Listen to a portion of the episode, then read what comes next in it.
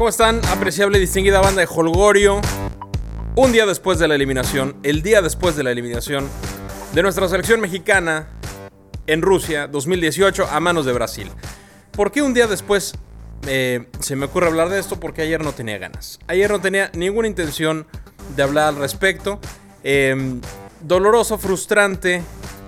No se sentía bien. No se sentía bien hablar de esto. Y como a mí, a diferencia de varios, no me gusta hablar con el estómago pues nos esperamos un día, ¿no? Un día banda de Holgorio y ahora es cuando. Va a ser breve, unos 10 minutitos y listo. Eh, estamos en Facebook Live, saludos a la banda de Facebook Live. Este es el episodio 55 de Holgorio Futbolero. Ya se la saben, estamos en iTunes. Si se pueden suscribir, yo se los voy a agradecer siempre, toda la vida. Su suscripción, un review positivo, sería fantástico. Fantástico. Redes sociales, Twitter, arroba Holgorio Food. Y en Instagram y en Facebook estamos como Holgorio Futbolero. Pero bueno, banda de Holgorio, a lo que nos truje, ayer la selección perdió, perdió 2 a 0 contra Brasil. ¿Por qué perdimos? ¿Por qué rayos perdimos contra Brasil? Bueno, una serie de factores eh, que nos llevaron a, a, darnos cuenta que nuestro lugar en la historia de Rusia 2018 es quedarnos en octavos, como ha sido los últimos siete mundiales.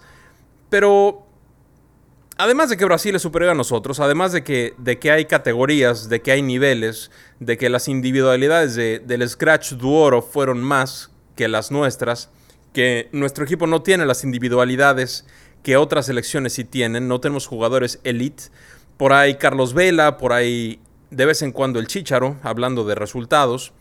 Por ahí em, Héctor Herrera, cuando, cuando es generoso con su talento, cuando es generoso con su, em, con su accionar a la ofensiva y a defensiva, Andrés Guardado de un partidazo, pero si los comparamos con las figuras que tiene, que tiene el equipo de enfrente, pues no tenemos a gente en el Barcelona, no, no tenemos a gente eh, jugando en el Chelsea, no tenemos a, a, personas peleando títulos en Europa más que en la liga portuguesa y en la holandesa, que aunque son buenas ligas, son más que la mexicana, casi todos los equipos son más que los mexicanos, pues tampoco es como, como para decir peleé títulos en Inglaterra, o peleó títulos en España, o peleó títulos en Alemania, ¿no?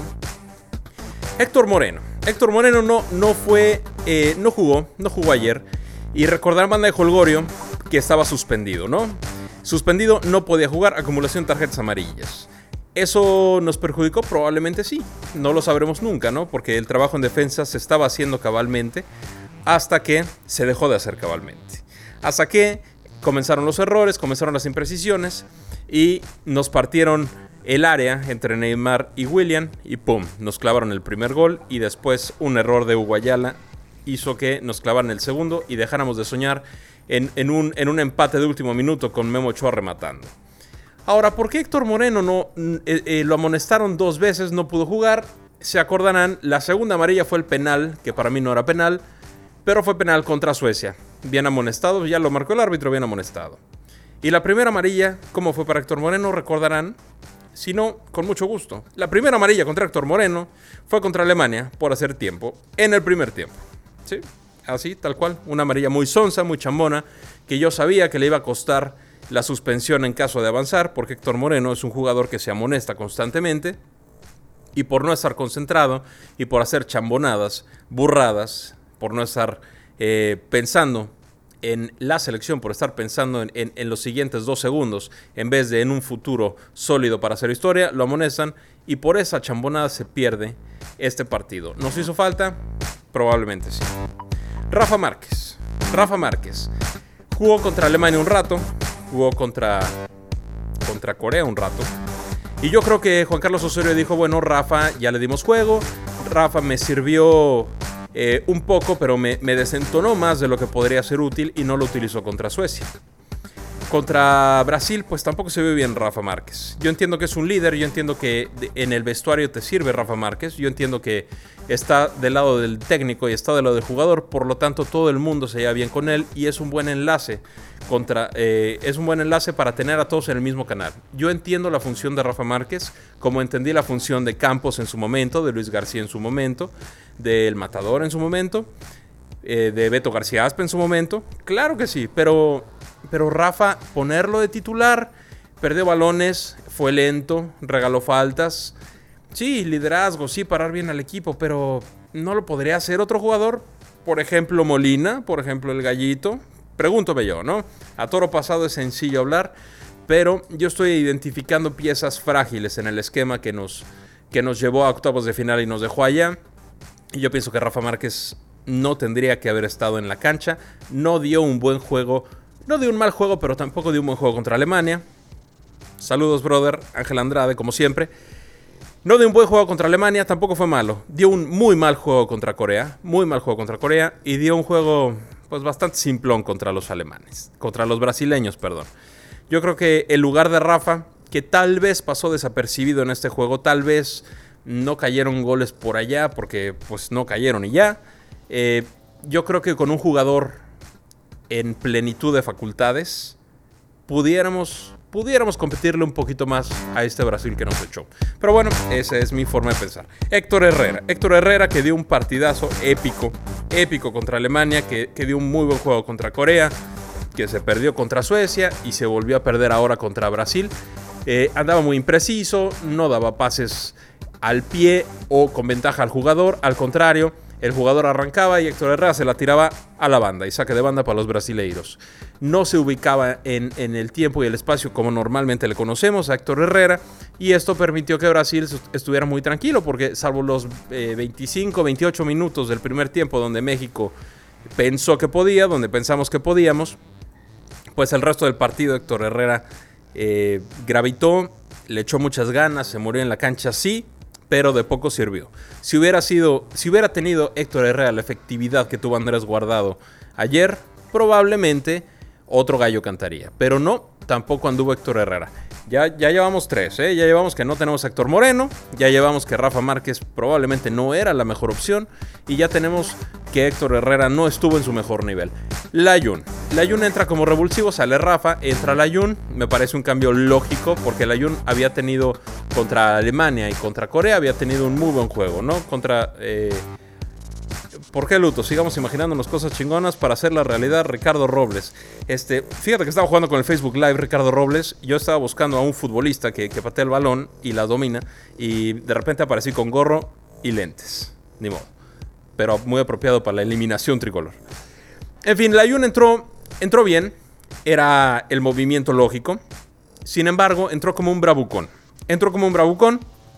Entró como como eh, para, demostrar que Neymar se andaba tirando por todas partes, entró para hacerle pleito y yo creo que esa estrategia es completamente equivocada. Yo creo que la estrategia de Miguel Ayun, si vamos ganándole 1 a 0 y necesitamos desesperarlos, pues bien, ¿no? Se vale, se vale mientras el árbitro te permita. Eh, Miguel Ayun vamos perdiendo. Entras revolucionado, no entras muy preciso, que digamos tampoco. Te estás peleando con Neymar todo el juego, lo pisas, lo pisas. El tipo exageró, probablemente sí, pero lo pisas. Te debieron haber expulsado y, mandado este, dos partidos a la congeladora de la eliminatoria que viene o de los, este, de, los juegos oficiales que sigan. Porque fue responsable de tu actuación, Miguel Ayun. Así como fue, como fue épica contra los alemanes, así como pudiste meter tres goles en este mundial, la actuación de ayer, ese pisotón contra Neymar, ese empujarlo, ese levantarlo y, y gastar tiempo en discusiones y en arengas, con los brasileños nos perjudica más de lo que nos beneficia. Miguel Ayun, no tienes 3 años, no tienes 15 años, ya eres bastante maduro, todo es culpa del Ayun, te hizo un tipo, eh, un tipo ganador, te hizo un tipo que, que se supone que, que, mentalmente está más allá del bien y del mal, y empiezas a hacer estas cuestiones que, que nos perjudicaron más. Lástima, Miguel Ayun estaba teniendo un mundial bastante, bastante sólido, ayer tampoco. Edson Álvarez. Edson. No pudimos recuperar a Edson. Lastimosamente, de gran mundial también Edson Álvarez. Salvo el autogol y de ahí pues ya sabemos la historia. No lo pudimos recuperar. Es normal, es un chavo. Necesitamos hablarle más de cerca, más al oído, cobijarlo de otra forma que evidentemente no fue la adecuada, ¿no? Yo no dudo que sus compañeros se hayan acercado a, a reconfortarlo después del autogol contra los suecos, pero dado los resultados, le pintaron la cara cuatro veces a Edson y pues nos metieron gol, ¿no? Nos metieron gol, estamos aguantando bien, no pudimos seguir adelante, de mal partido Edson, salió de cambio, eh, lo amonestaron por, un, por una patada grosera a Neymar, que si, que si lo plancha se nos va. Eh, lástima, ¿no? Lástima. Y Uguayala, bueno, pues Uguayala también de buen mundial, de eh, buenas reacciones. Buen mundial me refiero contra los alemanes. No entiendo por qué, por qué no jugó después contra los suecos. Hubiera sido una buena oportunidad. Pero Guayala, cuando, cuando vas 1-0, necesitas uno, ¿no? Necesitas uno y en un accidente puede pasar, en un contragolpe, en un tiro libre, en un tiro de esquina, en un error del portero, en un error de la defensa. Puedes meter un gol de, de un millón de formas diferentes, como históricamente ha sucedido y como pasa casi cada jornada de cualquier liga en el mundo, ¿no? La diferencia es que ir por un gol hasta por accidente lo puedes anotar. Ir por dos goles contra Brasil, faltando pocos minutos, es poco probable. Hugo Ayala, siendo el último hombre, conduce. Eh, con una inseguridad que se le notaba, no quiero este, dármelas de muy sabio ni, ni, de echarle culpas que, que no a Hugo Ayala, pero cuando vas ese trote medio cansino, medio volteando para todos lados, como que, como que eres el técnico del balón y de repente te empiezas, eh, te quieres saltar la línea de medio campo y das un pase raso al círculo central cuando tú eres el último hombre y se lo das al único brasileño que estaba a 10 metros a la redonda. No había un mexicano cerca, recuperan el balón y luego te quedas parado Guayala retrasando la jugada cuando alguien más podría retrasarla y tú podías cubrir espacios. De ahí cae el segundo gol, el gol de Firmino que acaba de entrar y bueno, nos llamábamos, nos llamábamos. ¿Para qué está eh, este proyecto ¿no? de la selección? Pues no lo sé. Vamos a, vamos a ver para qué estamos. Vamos a ver primero si se queda Osorio. Se nos fue Oribe Peralta. Yo estoy de acuerdo, no, no tiene más que hacer. Eh, tiene otras cosas más importantes que hacer Oribe, ¿no? Es un cuate de 30 y varios años, que tendrá su familia, que tendrá que descansar también, y que estos compromisos con selección te quitan demasiado tiempo. Oribe los, los ha eh, desquitado, ha desquitado el tiempo con la selección enormemente. Tenemos una medalla de oro con dos goles suyos, nada que reclamarle. Pero así como Oribe, Rafa ya también se retira. Eh, no sé si, si haya más jugadores que, que den un paso de costado a la selección en este momento. Yo no motivaría a nadie a hacerlo, pero sí motivaría a que las generaciones que vienen abajo, a que los, los Gutiérrez, a que los eh, Víctor Guzmán, a que el Chucky, ¿no? Edson también, por supuesto, eh, que esa generación se le dé un seguimiento y se le dé la oportunidad de tener un proceso. De tener un proceso. Eh, hay varios jugadores, varios, varios, que han estado en este proceso y en el anterior y en el anterior, que han tenido tres mundiales, banda de Holgure, tres mundiales. Y no ha pasado absolutamente nada con ellos. Absolutamente nada. Me caen muy bien, porque me caen muy bien. De la selección creo que nadie me cae mal. Pero estos em, inamovibles de todos los procesos, estos jugadores diferentes, estos jugadores que, te pisan la pelota y que, te hacen túnel y te resuelven un partido de 30, yo siento que, no deberían caber más en la selección si queremos aspirar a cosas grandes, si queremos realmente dar un salto de calidad. Em, yo, Gabriel, lo que haría sería dejar a Juan Carlos Osorio en el lugar en que está, dejarlo ahí, con un planteamiento con una planeación que involucrara a estos jugadores jóvenes con los que siempre rinden en el campo. ¿Quién siempre rinde en la cancha en la selección mexicana? Eh, Andrés Guardado siempre rinde en la cancha, Héctor Moreno siempre rinde en la cancha, Guillermo Ochoa siempre rinde en la cancha, siempre, ¿no? No, importa, tal vez de, 10 juegos con la selección tienen uno malo. Todos ellos rinden. Eh, ¿A quién pondría entre, entre signos de interrogación? Desde luego a Giovanni Dos Santos, pondría entre signos de interrogación a eh, Carlos Vela. Carlos Vela, que es un, es un superdotado, eh, probablemente es el jugador más técnico y más capaz que tenemos en México. Eh, pero cuando dejas de ser influyente por tanto tiempo en el marcador, cuando no apareces cuando la selección te necesita, pues no digo hacerlo un lado, ¿no? No digo hacerlo un lado, simplemente considerar que, que puede venir, que pudiera tener actuaciones diferentes para ganarse este puesto. Tenemos al Chicharo, tenemos a Raúl Jiménez, tenemos a varios, ¿no? Que seguirán en la selección porque tienen calidad, porque lo demuestran de vez en cuando en sus equipos. Pero si queremos realmente pasar del quinto partido, si queremos hacer una, tener una actuación histórica en Qatar, si queremos eh, no sumar ocho mundiales al hilo sin calificar más allá de octavos de final, tenemos que hacer cosas diferentes. Juan Carlos Osorio estuvo haciendo cosas diferentes, le alcanzó para exactamente lo mismo. hay periodistas que se burlan del chicharo por aquel de imaginemos cosas chingonas y que te quedas en el mismo lugar. Yo creo que no está peleado una con otra, ¿no? Yo creo que sigamos imaginándolas. A mí me sirve, me identifico con, esa forma de pensar. Y no está peleado con trabajar para lograrlas. Eh, a la selección mexicana le hace falta, le hace mucha falta, mucha falta. Dar el salto de calidad, se ha intentado de una forma distinta, no se ha logrado, nos hemos quedado en el camino, más lejos que la vez pasada, porque la vez pasada el, no era penal que si era penal, nos, nos, mandó a la goma. Y ahora nos quedamos a dos goles y, sin oportunidad en los últimos 20 minutos de hacer cualquier cosa.